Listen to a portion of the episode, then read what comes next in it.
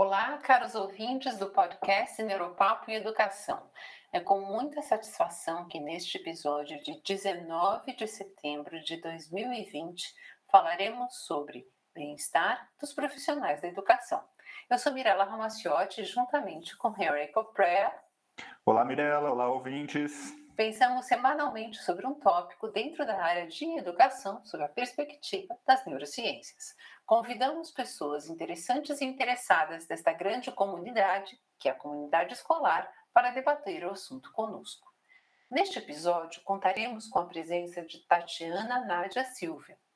Tatiana é formada em Letras, licenciatura em Português e Alemão pela Unesp de Assis. Participou também do Referendariat, que é um programa de residência docente para a formação de professores de alemão como língua estrangeira recém-formados e fez estágio em colégio do ensino fundamental na cidade de Kassel, na Alemanha. Tatiana é apaixonada por metodologias ativas, didática e linguística e fez diversos cursos de aperfeiçoamento para professores de alemão, como Deutsch Lernen Lernen, que é aprender a ensinar o alemão, oferecidos pelo Goethe Institut. Atualmente, ela trabalha como professora de alemão no ensino fundamental, anos finais, em um colégio bilíngue em São Paulo e escreve seu projeto de mestrado. Seja bem-vinda, Tati. Muito obrigada pela sua presença. Muito obrigada, Mirella, pelo convite. É uma honra participar deste podcast. Muito bom. Além da Tati, contamos também com a presença de Giovanni Fama de Freitas Morato. Ele é natural de Fortaleza, no Ceará. É professor de língua portuguesa há 18 anos tendo trabalhado em escolas particulares de Fortaleza e em Brasília, assim como em cursinhos preparatórios para concursos. Atualmente, ele é professor concursado da Secretaria de Educação do Distrito Federal, atuando na Diretoria de Educação de Jovens e Adultos, setor responsável por acompanhar as escolas ofertantes de EJA no Distrito Federal. O Giovanni possui graduação em Letras pela Universidade Católica de Brasília especialização em gestão e orientação educacional pela União Educacional de Brasília e é mestre em letras pela Universidade Federal de Uberlândia. Ele tem experiência na área de letras, com ênfase em língua portuguesa, atuando principalmente no ensino de gramática e produção textual. No âmbito acadêmico, tem pesquisado sobre a variação linguística no campo da sociolinguística. E o Giovanni topou participar dessa conversa hoje sobre bem-estar dos profissionais da educação. Seja bem-vindo, Giovanni. Muito obrigada pela sua presença. Eu que agradeço o convite de vocês. Para mim é uma honra participar, né, juntamente com a Tati, com o Rênio e com você, Mirella. Muito bom. É, honra é nossa, Giovanni, tê-los vocês aqui conosco hoje.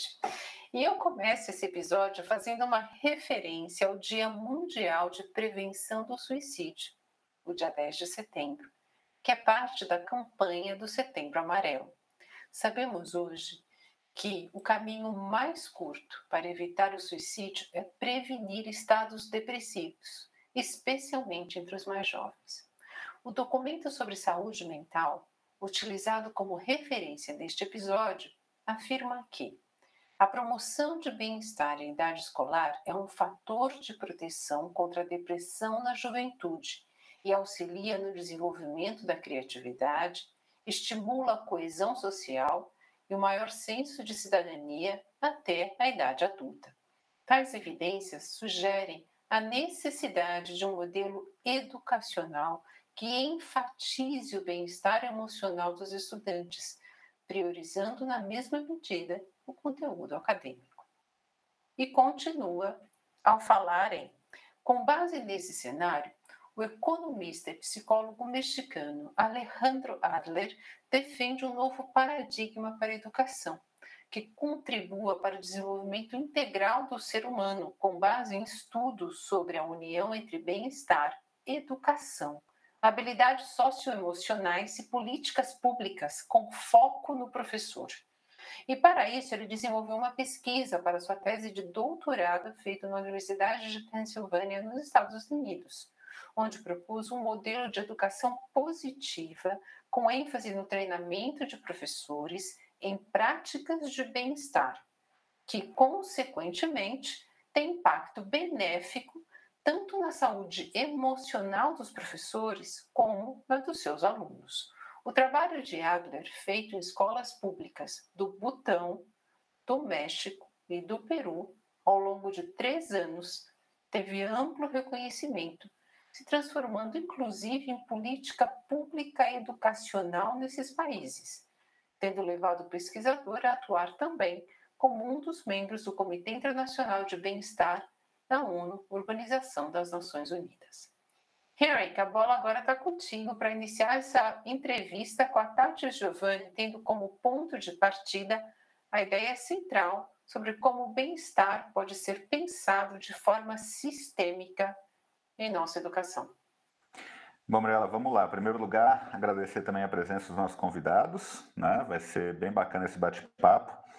E eu vou começar, então, exatamente com essa ideia aí sobre como é que a gente tem pensado o bem-estar dentro da educação. A gente sabe que é muito comum, e, e, eu acho que nesse momento que nós estamos vivendo, muitas pessoas têm falado apenas da parte acadêmica do que os alunos estão perdendo, mas a gente está começando a ter um debate cada vez maior sobre essa questão da formação mais holística, né? dessa formação mais completa do aluno, da gente conseguir entender esse lado mais humano também como essencial. Eu vou começar então, pode ser com o Giovanni, Giovanni, você acha que a gente atualmente, é, o professor tem um preparo necessário para poder trabalhar com um aluno dessa forma mais completa, de um aluno pensando em todos esses outros aspectos, não apenas na parte de conteúdo, ou a gente ainda está engatinhando nesse, nesse, nessa área aí? Bem, é, a gente tem que pensar, primeiramente, um, um pouquinho antes é, desse momento, um pouquinho não, né? sobre a formação do professor é, antes de pensarmos em pandemia, nesse momento de pandemia. Todos nós que somos é, licenciados, né, fizemos cursos de licenciatura, nós nunca fomos preparados para um momento igual a esse. Então, realmente, é muito difícil é, para os professores simplesmente é, um momento, em um momento repentino nós termos que modificarmos a nossa forma de pensar a aula, a nossa forma de planejar essa aula, a nossa forma de abordar o conteúdo e também a nossa forma de acolher os nossos alunos, né, os nossos estudantes. Então, eu penso que realmente a segunda opção é a mais acertada. A gente ainda está engateando nesse processo. É, para nós, professores, é, a gente saber lidar em como avaliar o nosso conteúdo, aquilo que a gente está transmitindo para os nossos estudantes, por um, por um ensino remoto, por meio de um ensino remoto, realmente é muito difícil. Daí vem essa ideia. Será que realmente a gente está conseguindo atingir tanto o nosso conteúdo, mas principalmente conseguindo atingir esse acolhimento para o estudante? Será que a gente está fazendo com que esse estudante, que fica às vezes de quatro a cinco horas na frente é, de uma tela de computador, será que ele se sente confortável nesse momento?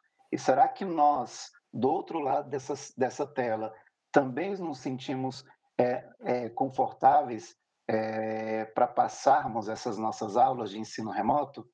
Então, realmente, eu acho que nós estamos ainda começando a, a, a entender um pouco esse processo, tá? Então, nós estamos engatinhando, mas coloco uma ressalva. Eu vejo que muitos professores, eles, mesmo com todo sacrifício, mesmo que às vezes não tendo uma, uma organização estrutural que o permita dar uma aula diferenciada, é, mesmo não tendo internet de excelente qualidade, mesmo não tendo essa, essa flexibilidade de falar diante de uma câmera, mesmo assim, eu vejo muitos professores tentando dar o seu melhor para o, para o estudante. para que o estudante consiga ver, na, em, pelo menos em algum momento, aquela chama, né? Aquele, aquela faísca que pertence ao ser professor, né? Então, eu acho que, que isso é muito interessante na nossa profissão e, e, essas, e essas pequenas é, faíscas que acendem, é, mesmo que à distância, mesmo que remotamente, mesmo que diante de uma câmera, ou seja, nesses pequenos gestos de, de gratidão, em vídeos, é, em imagens que, que são trocadas entre professores e estudantes, né, de agradecimento, isso daí é que nos motiva a darmos o nosso melhor e né, fazermos é, algo diferente, não só para a formação acadêmica do nosso estudante, mas para trabalharmos um pouco em nós e neles essa saúde mental. Uma coisa que é fundamental, né? E, e mostra muito o, o, lado do ser professor, essa preocupação que a gente tem com nossos alunos, né? E a gente se reinventou de uma forma muito rápida. Tatiana, vou conversar agora com você, então. É... Você é, tem alguma coisa para complementar com o que o Giovanni colocou, mas indo talvez um pouquinho além. É, pensando aí também um pouquinho na parte da saúde mental do próprio professor, do bem-estar do professor, que a gente tem um cuidado muito grande com os alunos, né? É, e a gente. Onde é que fica o professor nessa história aí também, né? A gente tem, tem dado o, o cuidado necessário para o professor também? Bom, é, realmente a nossa profissão, né, a, licenciatura, ser professor coloca realmente o aluno em evidência, o aluno é o protagonista, nós somos os mediadores. é interessante falar em, em competências socioemocionais, uh, em tempos de pandemia, porque nós temos que lidar com diversas adversidades, uh, com um cenário muito nebuloso. Então, o cenário uh, da vida pessoal do professor, tudo aquilo que ele enfrenta, o medo, o luto, né, a falta de perspectiva, a insegurança, porque ele está se reinventando, ele está na casa do do aluno, então nossa, ele fica um pouco, ele fica vulnerável uh, no, no, sentido que ele está sendo observado pelo pai, pelos irmãos, pelo tio, né? Então são várias, uh, vários pontos uh, que o professor tem que lidar. Né? E realmente eu acho assim que o professor ficou um pouquinho por último essa saúde mental dele, porque ele teve que lidar com outras questões, as questões das ferramentas tecnológicas. Né? Nós mudamos a plataforma, nós mudamos a linguagem como nós ensinamos. Enquanto, então, nós mudamos a linguagem nossa ferramenta, nós mudamos a metodologia com as quais nós ensinamos. Então, foram muitas mudanças, não foram poucas. E esse aprendizado brusco, né, é, essa mudança brusca, fez com que a saúde mental do professor fosse ficando um pouco de lado. O aumento uh, da demanda de trabalho aumentou muito, porque agora eu estou na casa do aluno e o meu trabalho, escola, está na minha casa. Né? E não tem hora agora nem para começar, nem para terminar. A a profissão professor sempre uh, exigiu da gente que nós preparássemos antes o nosso trabalho, antes de entrar em sala de aula, tem a sala de aula, é, nós é, damos a aula e depois o pós, né? O que, que deu errado, o que, que deu certo, prova para corrigir, reunião com o pai, né? E agora tudo isso acontece de uma forma muito diferente. E, então nós temos que nos apropriar desse novo cenário. Além de tudo isso, nós temos também a saúde uh, mental dos nossos alunos. Os nossos alunos estão muito frágeis. Muitas famílias estão desestruturadas. Uh, os nossos alunos estão aprendendo a lidar com perdas de parentes, de entes, de entes queridos. Uh, então, realmente, o professor ficou de lado. O que eu acho muito interessante é como a comunidade escolar lida com isso. O que eu vejo no colégio é que os professores se uniram para tentar ajudar uns aos outros, para ter essa escuta também, para procurar essa ajuda. Então, é, toda essa sobrecarga de trabalho, essa sobrecarga emocional, uh, nós temos essa ajuda entre os colegas, entre os nossos pares. Isso está sendo muito interessante. Mas, realmente, eu acho que a saúde mental do professor ficou de lado, porque, em primeiro lugar, tem a questão das ferramentas, de tudo que ele tem que dar conta uh, mais rápido possível, como ele tem que é, motivar os alunos, lidar com situações adversas, como não tem internet, são vários níveis de estresse. E isso tudo sobrecarrega o emocional do professor. É, a gente tem bastante pano para manga nesse assunto aqui de hoje. Vamos, vamos seguir adiante então, Mirella.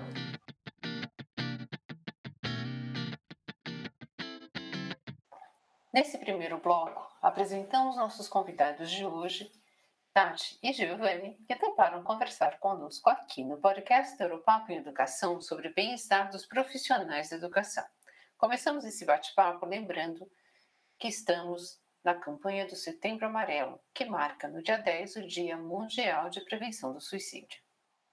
Prosseguimos no tema ouvindo de nossos convidados suas ideias sobre um novo modelo de educação positiva, pensado por Alejandro Adler com foco no treinamento de professores em práticas de bem-estar para a promoção da saúde emocional de professores e alunos.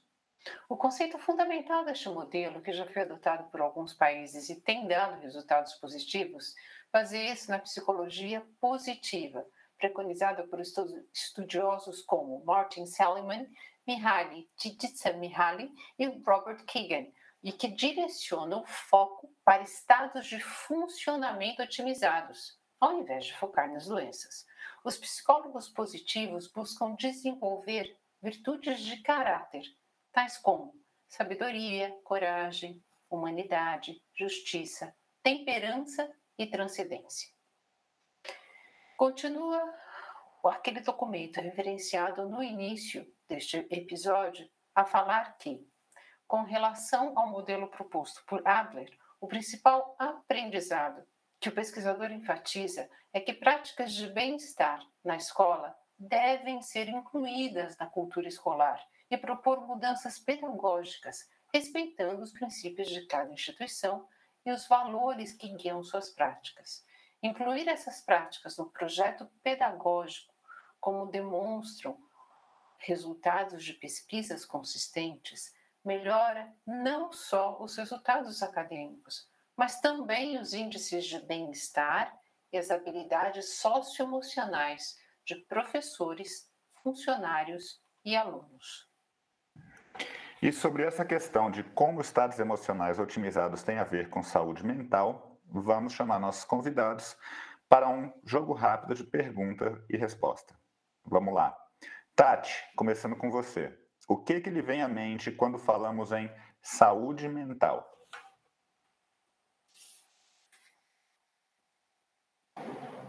Saúde mental, é, vocês, equilíbrio. Equilíbrio. Muito bom equilíbrio. Giovanni, e o que para você? O que, que lhe vem à mente quando falamos em saúde mental? É, eu penso em parcimônia e entender-se. Henrik, a Tati então trouxe a ideia de equilíbrio para esse conceito de saúde mental enquanto que o Giovanni trouxe a ideia de parcimônia e esse entendimento de si próprio quando falamos em saúde mental. O que, que você pensa quando te vem à mente saúde mental? Eu, eu não sei se eu consigo ser tão sucinto que nem nossos convidados hoje. Eu acho que a, a questão de saúde mental, a primeira coisa que vem para mim é uma ideia, ainda um tabu. Né? A gente ainda fala pouco sobre isso e ainda não se entendeu a questão da parte da saúde mental como algo essencial aí para a gente conseguir exercer todas as, as nossas outras é, atividades, né? Então, eu acho que a ideia de equilíbrio, a ideia dessa, dessa parcimônia de entendimento são muito ligadas a isso. Mas eu acho que a gente precisa, e saúde mental vem na minha cabeça, um ponto que nós precisamos discutir mais abertamente hoje em dia. Eu acho que acrescentando a ideia dos convidados, né? É, porque ele vem como uma base, uma sustentação para que a gente possa fazer as outras atividades com a necessária atenção que elas exigem da gente. Ótimo. É... Então, agora a gente vai para aquele momento de analogia, onde a acho gente coloca. Acho que, o Giovanni, acho que o Giovanni queria falar um pouquinho mais. Você quer, Giovanni? Isso, queria sim, por gentileza. Por favor. É, depois de ouvir a resposta do Henrique, eu é, comecei a pensar uma coisa interessante. A gente vem de uma educação bancária, né? A gente, em que o professor é aquele detentor do conhecimento e nós simplesmente é, copiamos e reproduzimos aquilo que nos era dado. Era muito difícil, é, quando nós estávamos como alunos, é, colocarmos na posição de pensar sobre a nossa própria educação. O que hoje é, é, a gente procura, como professores, a gente procura é, transmitir um pouco desse protagonismo, um pouco não, né? Mas transmitir esse protagonismo para o nosso estudante. Tanto é que a BNCC é um documento que vai servir de base justamente para que você possa ter essa busca do protagonismo, né? Como uma forma é, é, de ter uma educação integral e integrada do, dos nossos estudantes. E aí, eu estava pensando sobre essa questão da saúde mental é, e, e como que a gente hoje lida com isso? E é interessante que, por exemplo, nós vivemos num mundo extremamente competitivo. A gente liga a televisão, nós temos um programa infantil que dá ênfase à competição, né? Como, por exemplo, nós temos essas, essas, esses programas é, de, de calouros, né? Essas, é, programas, programas musicais então, é, nós temos na escola é, várias competições a fim de definir um vencedor e, né, quer queira, um, um, um perdedor. Então, será que a gente realmente está é, preparado para trabalharmos essa questão da saúde mental? Então, é como o Henrique falou, realmente é algo muito ainda é, é, introdutório, né? A gente ainda está nessa gênese de entender como que a saúde mental ela é fundamental é, para, para nós, como professores, e também para os nossos jovens, os nossos adolescentes, as nossas crianças. Então, eu acho que o primeiro ponto é nós entendermos que, para que nós tenhamos um processo de educação que priorize também a saúde mental, a gente tirar um pouco dessa carga de competitividade que nós temos é, é, trabalhado com os nossos estudantes. Mas isso não significa não termos projetos né, que priorizem você querer sempre o melhor. Não é isso. E sim você ter projetos em que um ajude o outro a querer sempre o melhor e não um querer ficar à frente do outro para ser o melhor. Certo, entendido. Então, vamos aqui reelencar as ideias para podermos fazer aquele exercício da analogia. Eu vou começar com a Tati, que falou de forma bastante sucinta e deu um conceito muito claro que lhe veio à mente sobre equilíbrio quando falamos em saúde mental.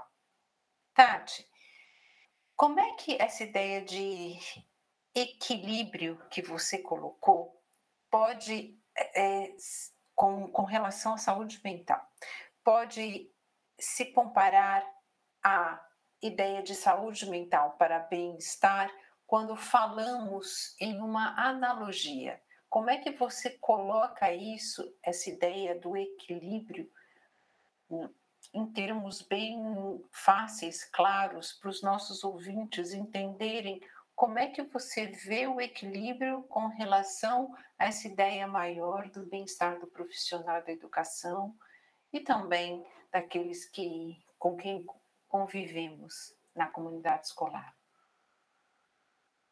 Uh, pensando nessa analogia, eu acho que uma balança, uma, uma coisa simples, né? Pensamos numa balança, os dois lados equilibrados. Quando eu foco muito na demanda de trabalho e esqueço minhas minhas questões pessoais, a, a minha vida familiar, os meus planos de estudo, meu, uh, tudo aquilo, tudo aquilo que eu agrego valor, tanto na questão acadêmica, como na vida pessoal, na minha vida familiar, quando eu foco apenas, né, quando eu negligencio o meu sono, quando eu negligencio a minha alimentação, a, a balança ela desequilibra.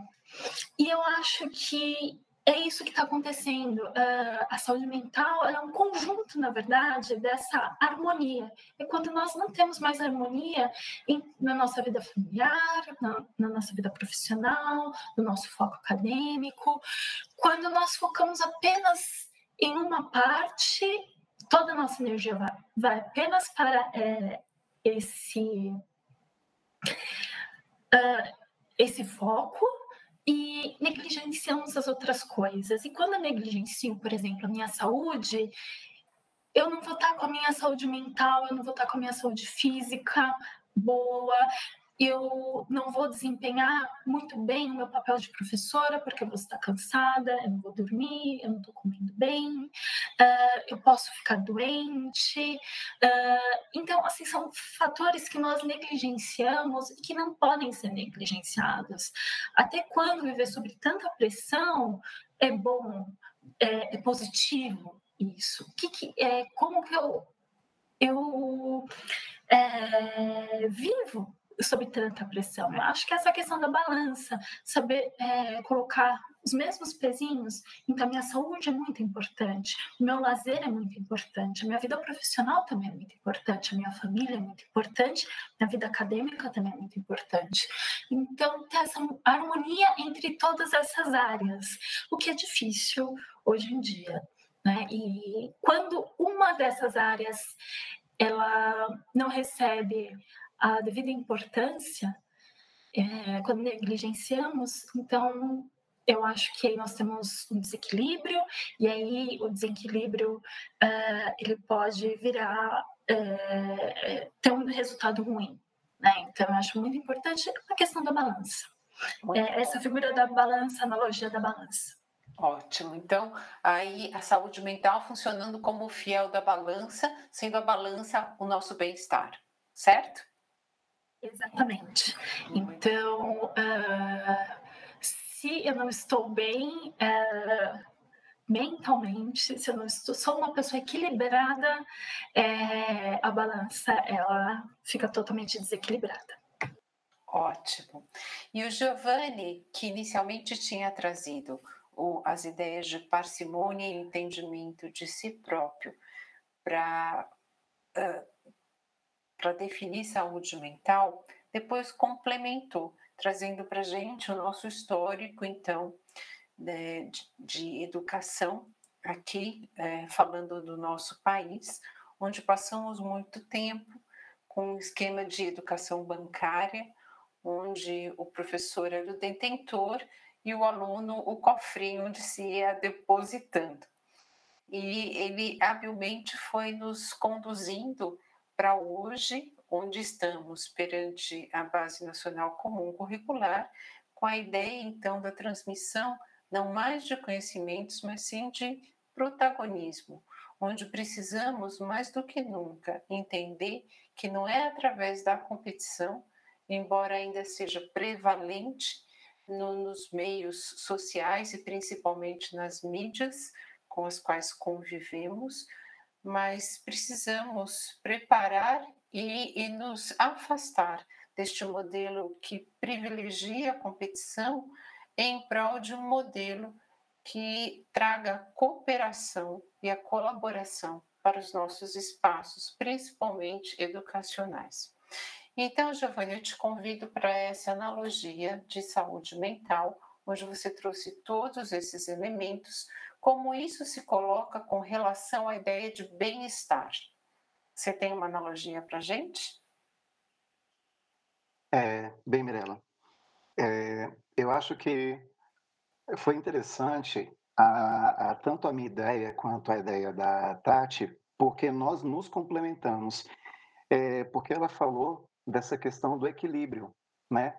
E que é fundamental para que nós tenhamos a nossa saúde mental.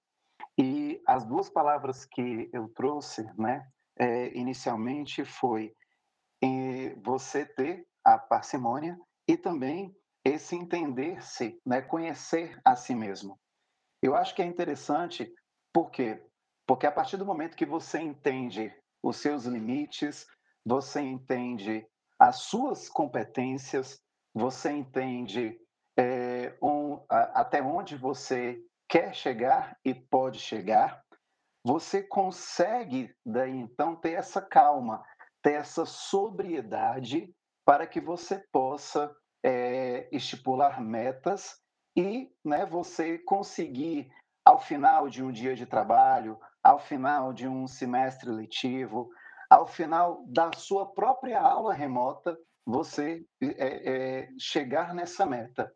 E mesmo que você não chegue nessa meta que você estabeleceu para si mesmo, né? É porque as aulas são muito dinâmicas, então às vezes, por exemplo, é, é, você dá uma, dá uma aula numa turma A e essa mesma aula você pode dar na turma B e não conseguir né, obter os mesmos resultados. Por quê? Porque nós estamos lidando com seres humanos, com pessoas dinâmicas, né? Então, tudo isso é, é, são variáveis que modificam o nosso planejamento. Então, a partir do momento que você tem essa, essa sobriedade, essa calma de você entender onde você quer chegar e, e você entender os seus limites para aquilo que você consegue atingir ou não, você tem, então, esse equilíbrio, né? que é o que a Tati trouxe para a gente. Então, a partir do momento que você se conhece como pessoa e se conhece como profissional, é, você consegue é, é, compreender melhor aquilo que te, aquilo que está envolto a você. E daí vem então você buscar nas, nas pequenas coisas aquilo que te dá, é, é, te traz essa saúde, saúde é, mental, te traz esse bem-estar emocional. Então, por exemplo, você assistir a um bom filme, né? Você fazer uma leitura de um livro que, que um livro que você queira, um livro agradável, você ter uma conversa com os seus filhos, você é, caminhar no quintal de casa com eles, entendeu? É, então, você é, fazer um jantar né, com sua família, com sua esposa, com seu esposo. Então, são esses pequenos detalhes que a gente vai se conhecendo ao longo desse caminho que possa nos trazer, nos proporcionar essa saúde mental, esse bem-estar. Porque a partir do momento que você se conhece e que você sabe os seus limites e você sabe aquilo que te pode ser agradável, você vai ter essa sobriedade, você não vai ter essa carga, não vai colocar nas suas costas essa carga é, é, de trabalho, é, esse fardo tão intenso, tão imenso, entendeu? E você consegue, portanto, ir colocando as coisas no lugar. Então, é como se nós pegássemos, por exemplo, uma tigela, né, e jogássemos várias bolinhas de gude.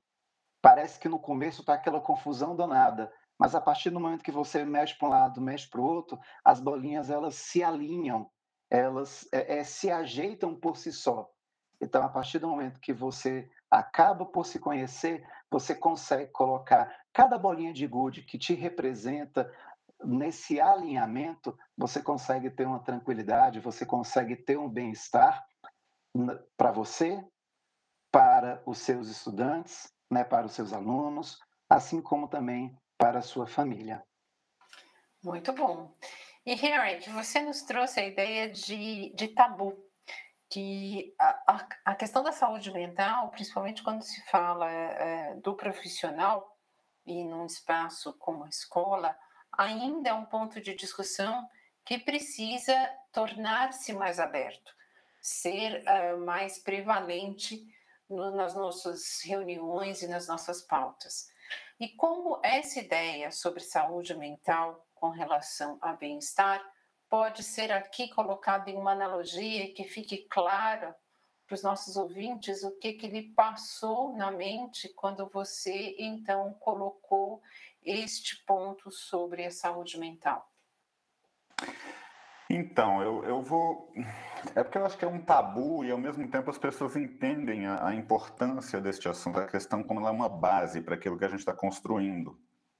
Então, é, eu vou fazer uma analogia com a construção das pirâmides, né? E que muita gente se questiona como é que conseguiram construir aqueles monumentos tão grandes, né? Mas todo mundo entende que a base da pirâmide é fundamental para eles poderem ir colocando pedra sobre pedra mas pouca gente consegue entender como é que aquilo foi feito. E a gente simplesmente não discute sobre esse tipo de assunto, né? É, eu, eu, acho que é mais ou menos isso. É um tabu, é um assunto como se a gente adotasse ou que, não, todo mundo sabe que ele é importante, ou que tem gente, tem muita gente que fala que é mimimi, que é besteira, que não tem nada disso, que é preguiça, enfim, né? Então tem as duas, dois olhares aí dentre muitos que existem mas é, é, é, a base, né? Eu acho que se a gente não estiver bem é, mentalmente, aí a gente tem também a parte é, é, emocional. Então, se a gente não tiver essa base, a gente não consegue construir nada aí em cima.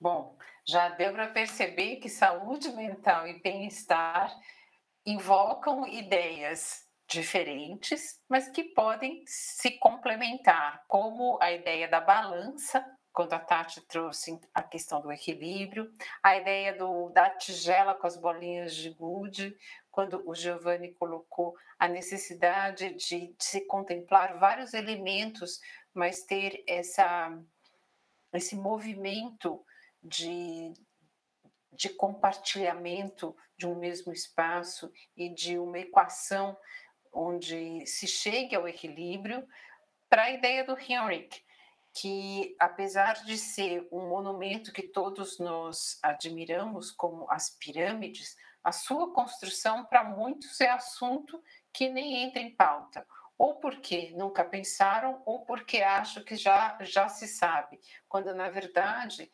deveria ser sempre o ponto inicial onde começamos a pensar e planejar ações futuras. Então agora vamos tocar essa bola um pouquinho mais para frente e vamos falar sobre ensino remoto e como isso impacta o bem-estar do profissional da educação. Tati, quando falamos em ensino remoto, o que, que lhe vem à mente? Urgência. Foi a urgência que nos fez mudarmos uh, de, de ferramenta, de linguagem, de metodologia. Foi, foi uma urgência. Então, é isso que me vem à mente. Nós, é, foi uma questão de urgência, nós precisávamos, foi uma questão assim de precisar se adequar ao cenário atual o mais rápido possível, o mais adequado possível, com um bom desempenho, uh, bem rápido, bem rápido, bem eficaz. Então, foi uma questão urgente. Bem, bem interessante essa palavra. E realmente foi, né? A ideia do vamos migrar para o ensino remoto, emergencial remoto, exatamente porque é urgente. é, Giovanni, e você, quando falamos em ensino remoto, o que, que lhe vem à mente? É, Henrique, eu pensei em duas palavrinhas. Eu pensei primeiro na angústia, é, que exatamente por conta dessa urgência, né, que a Tati comentou, que você tem que mudar completamente o seu jeito de trabalhar de um momento para o outro.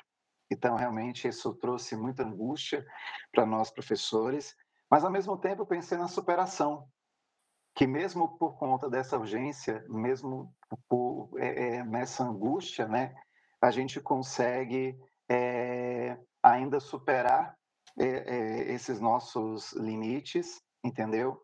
E sair um pouco, né, dessa caixinha é, que a gente vive tanto preso é, no momento que a gente que a gente está de frente para os nossos alunos. Então, a partir do momento que você tem esse desafio tão grande é, e tão urgente, a gente consegue ter um pouco de superação. Então, pensei nessas duas palavrinhas. Legal. São palavrinhas bem fortes também. É, Mirela, e você? Quando falamos em ensino remoto, o que, que lhe vem à mente? Henrique, eu penso que tem muitas coisas diferentes que podem afetar o bem-estar dos professores nessa modalidade de ensino. A primeira que me vem à mente tem a ver com a ideia que a Tati colocou, que é o fato de que muitos, muitos praticamente todos nós entramos então nessa modalidade não por opção, mas por imposição. Daí é a urgência. E também me vem a idade da angústia, como a ideia da angústia, como colocou Giovanni, porque essa imposição acabou gerando um grande estresse, ansiedade, insegurança, cascateando então em problemas de saúde física, quando não com relação à própria segurança financeira e profissional. Mas nessa situação diversificada, e puxando também já para esse momento de superação, como trouxe o Giovanni, eu acho que o que impera em termos de abordagem remediativa é justamente a variedade. Há diferentes formas de cuidar do próprio bem-estar. E o denominador comum aqui deve ser saber lidar com o que está e não está sob o nosso controle. Aquilo que não podemos controlar não deve também nos estressar.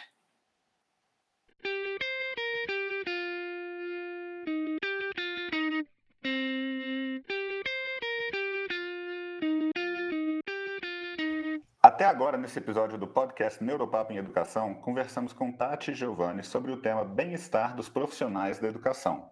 E começamos esse bate-papo trazendo aqui a campanha do Setembro Amarelo, que foca na prevenção do suicídio.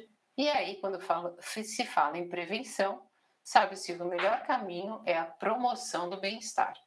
Isso pode ser feito tanto para alunos quanto para professores na comunidade escolar que pensa de forma sistêmica a educação, como exposto no modelo de educação positiva proposto por Alejandro Adler.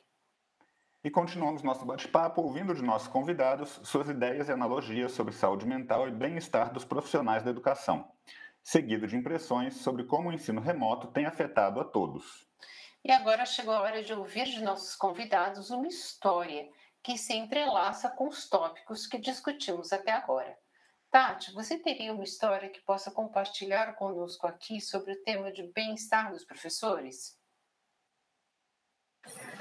Olha, é difícil pensar em uma história apenas. Difícil. Você quer um tempinho para pensar? Eu, a gente vai para o Giovanni e você já recruta, que eu tenho certeza que você tem vários. Ok, aceito.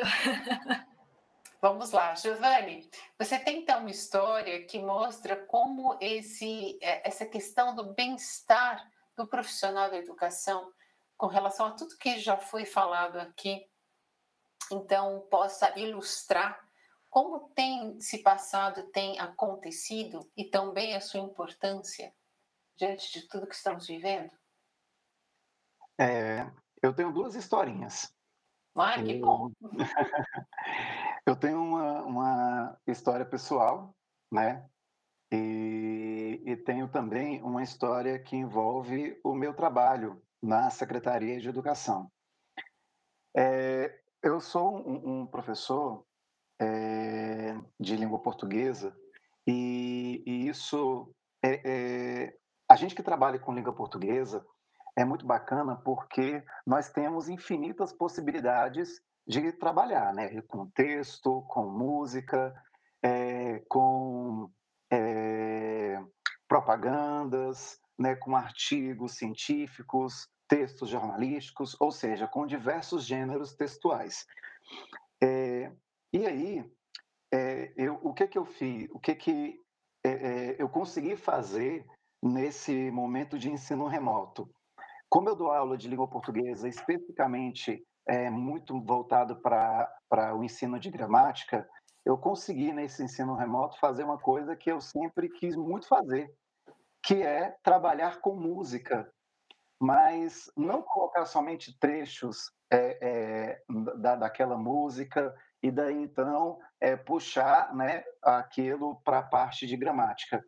Então, como você tem no, a ferramenta do computador aqui na sua frente, eu consegui é, aliar o ensino de gramática com é, o uso de música. Então, colocava música e, a partir de trechos daquela música, eu ia abordando né, os diversos tópicos de gramática que envolviam o planejamento. E, e, e assim, foi interessante porque, no primeiro momento, é, isso para mim foi muito dificultoso, porque eu não tinha é, essa, eu, não, eu ainda não tenho, né, esse conhecimento tão vasto sobre o uso dessa ferramenta computador e as diversas possibilidades que é, ele proporciona. Então, por diversas vezes, por exemplo, nas aulas eu estava dando aula e colocava música e explicava e perguntava: e aí, pessoal, vocês estão entendendo? Fala comigo. E ficava aquele silêncio, e vocês não estão entendendo. Quando um, um, um aluno é, ligava o microfone e falava: professor, é porque eu só tenho que olhar no chat né, o que a gente está escrevendo. E eu não estava com a tela do chat aberta, entendeu? Uhum. Então, é, isso daí é um aprendizado constante. E falando sobre a Secretaria de Educação, é, uma, uma história que me vem muito à mente é porque nós, na Secretaria, trabalhamos, na, no meu setor, né? É, a gente trabalha com educação de jovens e adultos. E se nós estamos falando de uma realidade de ensino remoto em que você utiliza necessariamente pacotes de dados de internet, se para nossos estudantes, a gente pensa, por exemplo, estudantes da rede particular de ensino já tem uma dificuldade, imagina para os nossos estudantes da educação de jovens e adultos e que, em sua maioria, moram nas periferias das grandes cidades. Falando aqui, por exemplo, no Distrito Federal, né, nós temos escolas que são periféricas né, ao centro da, da, capital, ao plano piloto. E mesmo em escolas do plano piloto, muitos dos seus estudantes não residem no plano piloto. Então, é, às vezes o professor ele ficava se cobrando, né? Poxa, mas o meu estudante ele tem que aprender, ele tem que saber matemática, ele tem que saber português, saber é, biologia, saber ciências. Mas às vezes ele, o, o, o, aluno ele precisava só de ser ouvido, né? de ser acolhido. Então, é, a, a, história que eu vou contar é exatamente nesse sentido, é, de o professor, numa das nossas formações, não estava conseguindo, é, porque como é que foi feito aqui no DF? Foram montadas turmas de WhatsApp com as mesmas turmas presenciais, porque nós tivemos na rede pública 22 dias de aulas presenciais. E começou a pandemia, e a partir de agosto, essas turmas foram criadas, os estudantes foram enturmados e os professores começaram a entrar em contato com os estudantes. Né? Só que às vezes você não conseguia acesso a eles exatamente por conta dessa questão da internet. E um professor falou assim: Poxa, eu estava muito angustiado porque eu não conseguia falar com o estudante A, B ou C. E às vezes, pelo único fato dele me dar um oi, dele me dar um olá, dele dar um bom dia naquele grupo do WhatsApp, para mim já era tão importante. Então, quando eu penso em saúde mental e eu penso na realidade do ensino público aqui no DF, essa é, isso é fundamental. É fundamental para os professores, né, para que essas suas angústias de tudo aquilo que já foi dito aqui no nosso programa, mas a angústia de saber que não está conseguindo atingir o estudante, e não nem pelo fator acadêmico, mas pelo fator emocional mesmo. E do próprio estudante em si, de não estar tá conseguindo ter acesso a essas aulas presenciais, ter acesso esse acolhimento presencial do professor. Então, é, é esse, é, ele, a gente consegue ver esse abismo né, entre escola e estudante se alargar ainda mais por conta desses problemas de acesso à internet. Então, quando eu penso em ensino remoto e eu penso em saúde mental, em bem-estar, eu penso que é, acolhimento é a palavra-chave. Acolhimento, saber entender-se e, e saber entender o, o seu aluno, o seu estudante e, a, e cada realidade é, é, diversa que se encontra por trás dessa tela do computador. Muito bom, obrigada. Tati, você já tem a sua história? Tenho sim. E eu vou retomar essa questão, essa história linda e as ideias que o Giovanni compartilhou aqui com a gente. Essas palavrinhas, angústia e acolhimento para retomar o quê? O estreitamento do vínculo de nós, professores, com os nossos alunos nesse ensino remoto, nessa situação de ensino remoto. Aconteceu semana passada essa história, eu comecei a aula no grupo sétimo ano, e eu perguntei simplesmente para os alunos como eles estavam. E um aluno específico, ele tinha tido algumas baixas familiares. Quando eu digo assim, é, um tio dele ficou doente, ele perdeu um cachorrinho, e estava muito sensibilizado, porque é o segundo cachorrinho que tinha perdido, perdeu, teve essa perda familiar, então ele estava muito angustiado. E ele comprou um novo cachorro e ele falou assim que o cachorrinho dele não estava bem, que ele não ia participar da aula. Ele é um aluno bem dedicado e falou assim: falou, Silva, eu não estou bem, eu vou tomar banho, eu vou até o veterinário e é urgente e, e tchau. E desligou e depois de dois minutinhos ele voltou foi o tempo de eu tentar fazer uma ligação com ele. Todos nós do, da sala ficamos muito preocupados. Né? Os alunos ficaram muito preocupados, os colegas né, dele. E aí ele voltou né, a, a ligação e falou assim: não, não, eu falei com meu pai, agora estou bem, vou esperar é, o veterinário é, da.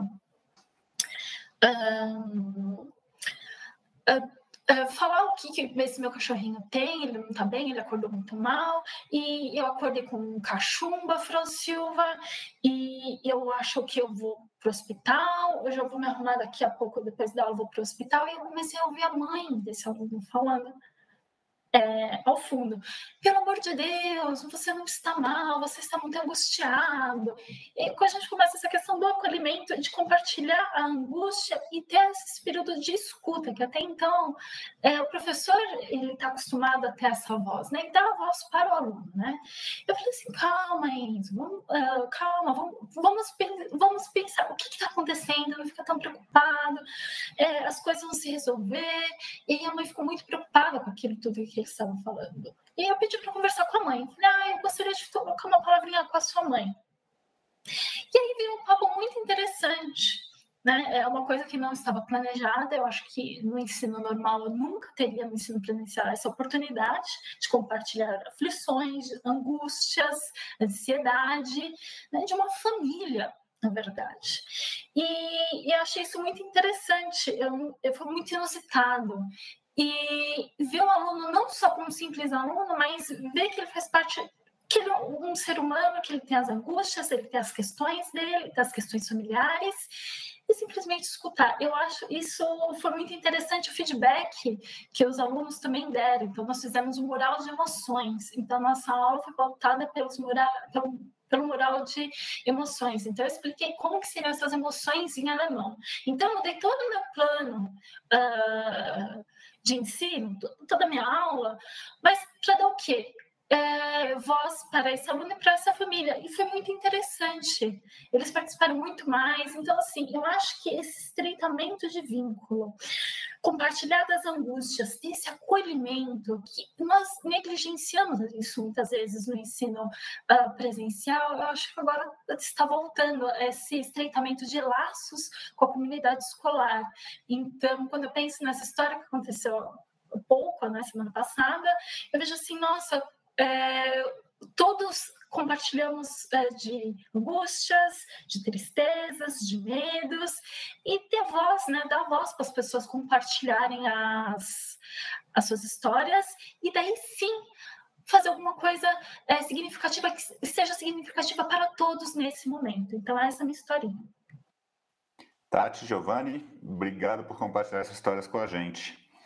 E com isso nós estamos chegando ao final desse episódio sobre o bem-estar dos profissionais da educação. Então, nós gostaríamos de ouvir um pouquinho mais dos nossos convidados, de vocês dois, sobre sugestões ou implicações que vocês veem com relação ao que discutimos hoje sobre o tema. Mas, sim, Eric, antes da, da Tati e do Giovanni, eu gostaria de ouvir de você. Que sugestão de implicação eh, a gente, você pode nos dar aqui, com base nessa conversa que a gente está tendo, que possa dar mais atenção, relevância à questão do cuidado com o bem-estar dos profissionais da educação? Mirella, esse, esse é. Nossa, é tão complexo esse daí, porque envolve tantas questões, tantas questões, né?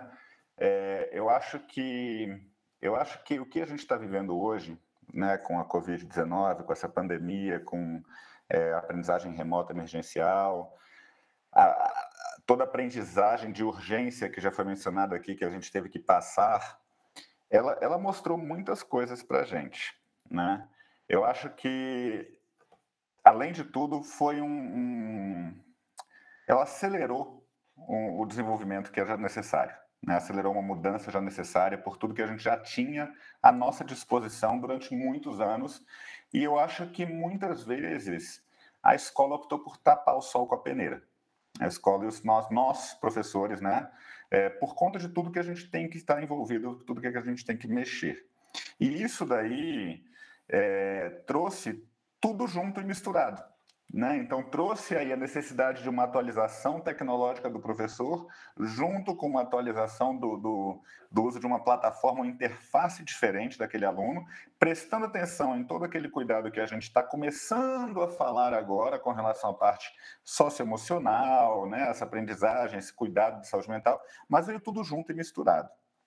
Então, o que eu acho que a gente poderia levar de aprendizagem para isso é, é, é, nos voltarmos agora, a partir de agora, e passar a olhar a escola como realmente um centro necessário para pensar o futuro e não pensar no que a gente tinha no passado.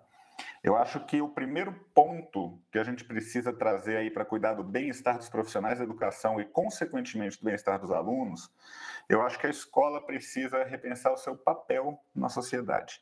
Está sendo muito comum a, a, o utilitarianismo da escola apenas voltado para uma aprovação numa prova de vestibular.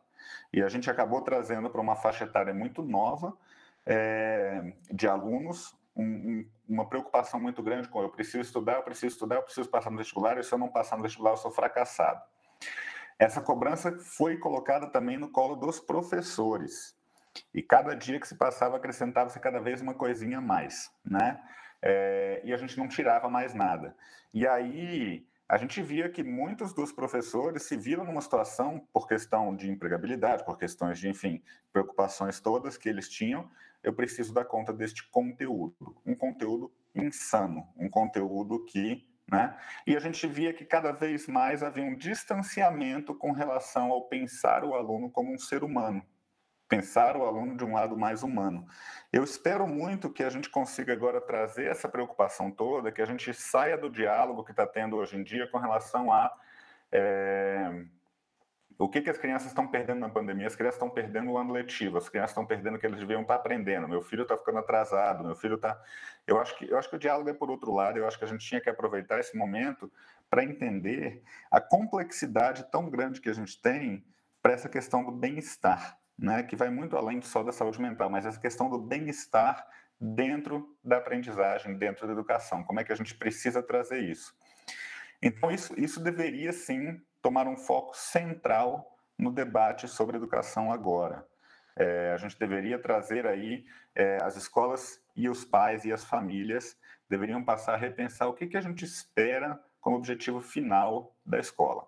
Eu espero apenas que meu filho vá para uma escola para concluir a educação básica dele, para passar num concurso, para passar num vestibular? Ou eu espero que ele realmente aprenda mais sobre ele?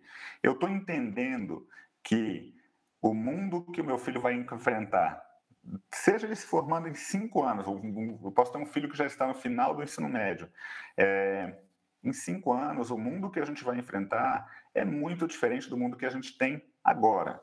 E a escola continua preparando os meninos para o mundo de hoje, não para o mundo que eles vão enfrentar daqui a cinco anos. Essa mudança está vindo muito rápida, muito, muito rápida. Então a gente está vendo aí toda essa questão de os alunos que estão entrando agora na educação infantil, no ensino fundamental, anos iniciais, eles muito provavelmente vão se encontrar em profissões, aí em torno de 60% deles, profissões que não existem ainda hoje.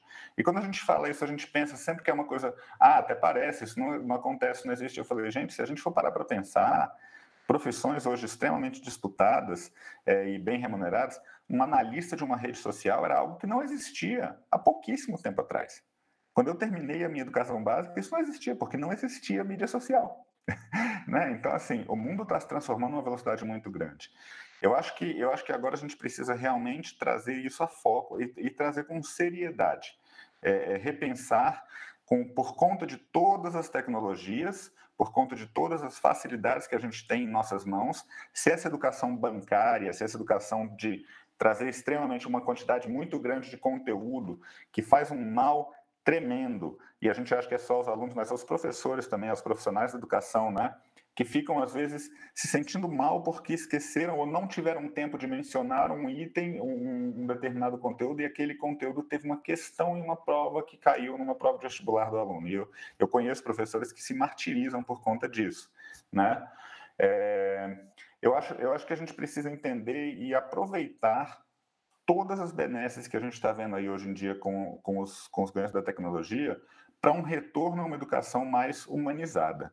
Ela possibilita, por conta das ferramentas, que a gente consiga dar uma atenção maior para aquele aluno, para a gente trazer até mesmo uma questão, uma educação mais socrática. Eu não tenho mais apenas um aluno ao meu lado, mas a tecnologia me possibilita ter um contato mais próximo e mais individualizado com vários outros alunos, com mais de uma pessoa ou de duas pessoas. Então, enquanto a gente não conseguir aproveitar o que a gente tem aí para trazer uma mudança significativa na educação com relação principalmente à parte da escolarização, a gente vai estar sempre correndo atrás. E essa questão do bem-estar, o equilíbrio, essa balança, colocar na balança sua vida pessoal, sua vida profissional, o que foi colocado pela Tati, por exemplo, quando ela falou a sala de aula se tornou a sala do professor e a sala da família. Está todo mundo dentro, está todo mundo enxergando. Se a gente não começar a aprender a lidar com essas novidades e não aprender a lidar com isso de uma forma positiva, vai ser muito complicado a gente trabalhar com o bem-estar dos profissionais e, consequentemente, dos alunos. Então, eu acho que é, é um pouquinho também aí uma, uma certa alfinetada para a gente da educação que acaba deixando as outras pessoas pensarem sobre o que, que a gente deveria fazer pela própria desvalorização que a gente tem aí, historicamente da, da educação no nosso país e no mundo como um todo. Mas, enfim, essa desvalorização fez com que eu acho que a gente ficasse um pouco mais passivo. Eu acho que a gente precisa retomar essas rédeas aí. E eu acho que usar esse ponto aí do, do bem-estar é, entender que isso é extremamente relevante até para a parte cognitiva, né, que é o que as pessoas têm tanto, tanta ênfase, a parte do aprendizado, para inclusive uma boa preparação para uma prova, para um certame, é fundamental. Eu acho que a gente precisa realmente trazer esse debate à tona com urgência. Muito bom. Giovanni, o que, que você então pode deixar aqui como sugestão e implicação, de uma forma mais sucinta, sobre a nossa conversa com relação ao bem-estar dos profissionais de educação. Bem, Mirella, é, eu acho que eu trouxe três pontos aqui. O primeiro ponto, que é importante que a gente ressalte, é sobre o currículo é, de São Paulo, que foi aprovado, né, é, a, a mês passado, e o currículo do Distrito Federal, que está em vias de ser aprovado. E esses currículos, eles é, procuram se aliar à proposta do novo ensino médio, que traz é, competências e habilidades né, transformadas em objetivos de aprendizagem e que promovem é, um protagonismo do estudante. Então, é importante que a gente saiba que nós estamos, mesmo que a passos lentos, nós estamos tentando fazer uma educação que não que sai um pouco dessa base, como o Henrique falou, né, de você preparar o estudante apenas para passar na prova de vestibular. Eu acho que nós temos que ter essa preocupação mesmo mais holística do ser, né? Nós temos que, que, que, que promover uma educação que em que você saiba os conteúdos da base, você saiba aqueles conteúdos basilares, né? mas que você também promova uma educação é, mais completa. E daí entra o quê? essa saúde mental, esse bem-estar, né, a partir do ato de você colocar o estudante como protagonista da sua própria vida. Esse é o primeiro ponto. O segundo ponto que eu acho interessante é que nós professores temos que ter calma e saber que a gente não domina tudo, né? E saber que quando a gente está nesse momento de ensino remoto, várias são, são, são inúmeras variáveis que, po que pode fazer com que a sua aula não, não, não dê certo ou que aconteça alguma coisa, porque, na verdade, a, a escola está dentro da sua casa, né? Então, como já foi dito aqui pela Tati também. Então, é, saber que você não domina tudo e saber que essa escola, que sempre foi dito, ah, se nós parássemos no tempo, a única coisa que não iria mudar seria a escola, ou seja, a escola é, sempre foi pensado como um ente estacionário e que mudou é, num prazo curtíssimo a sua cara. Então, o que, que a gente pode fazer para aproveitar as boas experiências, as experiências exitosas nesse momento de ensino remoto, para fazer uma escola mais humana e mais humanizadora? Então, o que, que a gente pode pegar de positivo que aconteceu e colocarmos nas nossas aulas presenciais quando nós voltarmos a esse momento? Esse é o segundo ponto. E o terceiro ponto é que tá, eu comecei de uma forma mais ampla, falando sobre o processo de ensino e aprendizagem, a falar sobre o currículo. Eu trouxe um, o, o segundo ponto falando sobre a questão da escola, e agora falando do professor, né? O que, que a gente pode fazer para ter um equilíbrio melhor, como a Tati falou, para ter essa calma, para a gente poder equalizar essa balança? Eu acho que você procurar fazer uma atividade física, mesmo que seja dentro da sua casa, você fazer um lazer com sua família ou é, é, ou com seus amigos, né? Mesmo que seja por meio de um vídeo, de uma de uma videoconferência, mas você ter esse momento é, junto com outras pessoas, porque nós não somos uma ilha, né? Fazer uma boa leitura, assistir a um bom filme, ter uma alimentação saudável. Eu acho que é, isso daí vai te promover um bem-estar, né? E saber que você precisa ter intervalos, saber que você precisa separar, porque apesar de o seu trabalho estar dentro da sua casa, você não pode colocar o seu trabalho durante as 24 horas do dia. Então, você saber diferenciar. Esse é meu horário de trabalho e esse é meu horário de lazer, de estar com minha família. Então, são esses três pontos que eu queria trazer aqui. Muito bom, muito obrigada. E Tati, agora é contigo. Que sugestões ou implicações você pode nos deixar aqui que também talvez tenham é, voltado para você mesma? Com relação ao assunto que a gente debateu sobre o bem-estar do profissional da educação? Bom, é, Giovanni, é, todos vocês falaram assim de forma muito completa, né? Todas as sugestões. Uh, em relação ao currículo, pensando no aluno, é, não negligenciar as competências socioemocionais. Eu acho que elas foram muito negligenciadas, agora elas fazem parte da nossa BNCC, mas é, abordar isso de uma forma mais ampla. Então, uh, a importância do sono, os nossos alunos, eles dormem muito pouco. É, a importância de uma alimentação saudável, a importância da, da atividade física e tratar também de assuntos muito dolorosos, como luto, né? como a ansiedade, a depressão, o próprio suicídio. Eu acho que isso, essa, essas habilidades é, socioemocionais, elas são super importantes, porque independente se hoje, amanhã, daqui a 20 anos, elas serão essenciais para ter o quê? Uma vida equilibrada, saudável. Então, essas habilidades socioemocionais, elas são tão até mais importantes que o próprio conteúdo do currículo, pensando no aluno no futuro, porque ele precisa ter inteligência emocional, ele precisa lidar com a incerteza, que é essa incerteza que nós estamos lidando hoje em dia. Então, acho que uma contribuição para a que, a, que, nós, que nós aprendemos com a pandemia é lidar com, com a incerteza. E não está sob controle. Aceitar não saber a resposta de tudo. o professor não domina todas as tecnologias, ele aprende, é o professor é um aprendiz. Uh, saber lidar com estresse. Eu acho que isso uh, nós precisamos trazer sim para a escola, no nosso ambiente escolar, porque independente uh, de quando Uh, independente de, uh, da época que nós estejamos, essas habilidades serão muito importantes. A habilidade de, de adaptar-se ao novo e de aprender, desaprender, aprender novamente, ser perspicaz com esse olhar, né? sempre aprender. Para em relação aos professores, eu acho assim que a comunidade escolar ela precisa ser muito unida. Nós precisamos ter escuta com o próprio com os colegas e deixar os julgamentos de lado. Eu acho isso super importante porque é muito fácil julgar e não é, executar a escuta, né? Que a escuta também é aprendida.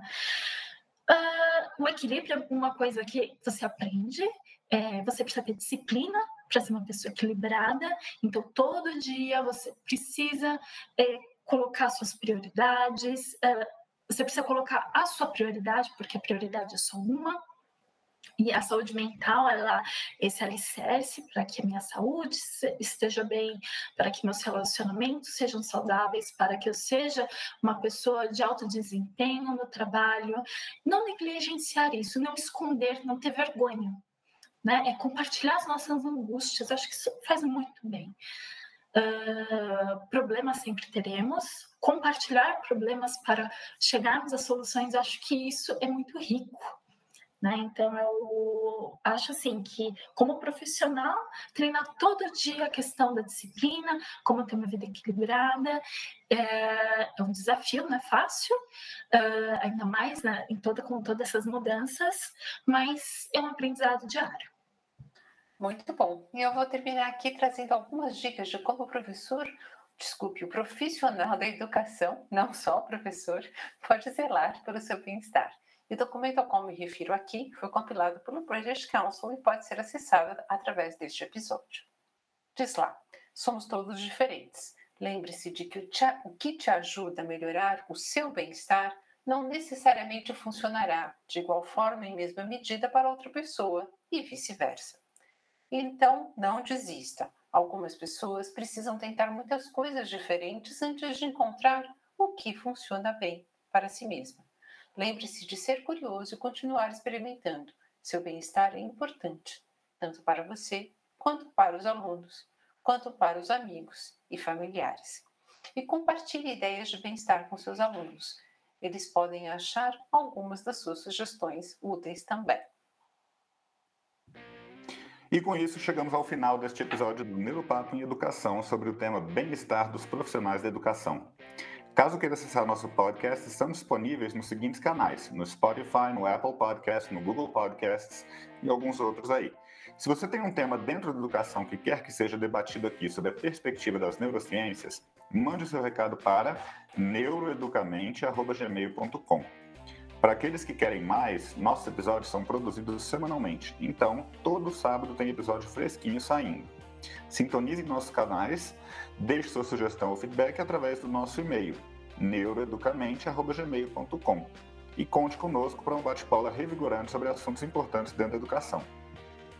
Nosso muito obrigado hoje para os nossos convidados que estiveram aqui trocando ideias, aprofundando conceitos, sedimentando nosso conhecimento sobre o bem-estar dos profissionais da educação. Tati, muito obrigado pela sua presença. Eu que agradeço, foi uma honra compartilhar ideias, aprender com todos vocês. Giovanni, muito obrigado também pela sua participação. Agradeço mais uma vez o convite, né? E também um aprendizado com todos. Muito obrigado mesmo. Mirela, muito obrigado também, obrigado nossos ouvintes, valeu! E eu, Mirela Ramaciotti, agradeço uma vez mais a parceria do Henrique, aos nossos convidados, Tati e Giovanni, foi um grande prazer tê-los aqui conosco hoje. Aos nossos ouvintes, obrigada pela sua audiência, um beijo grande, até a próxima.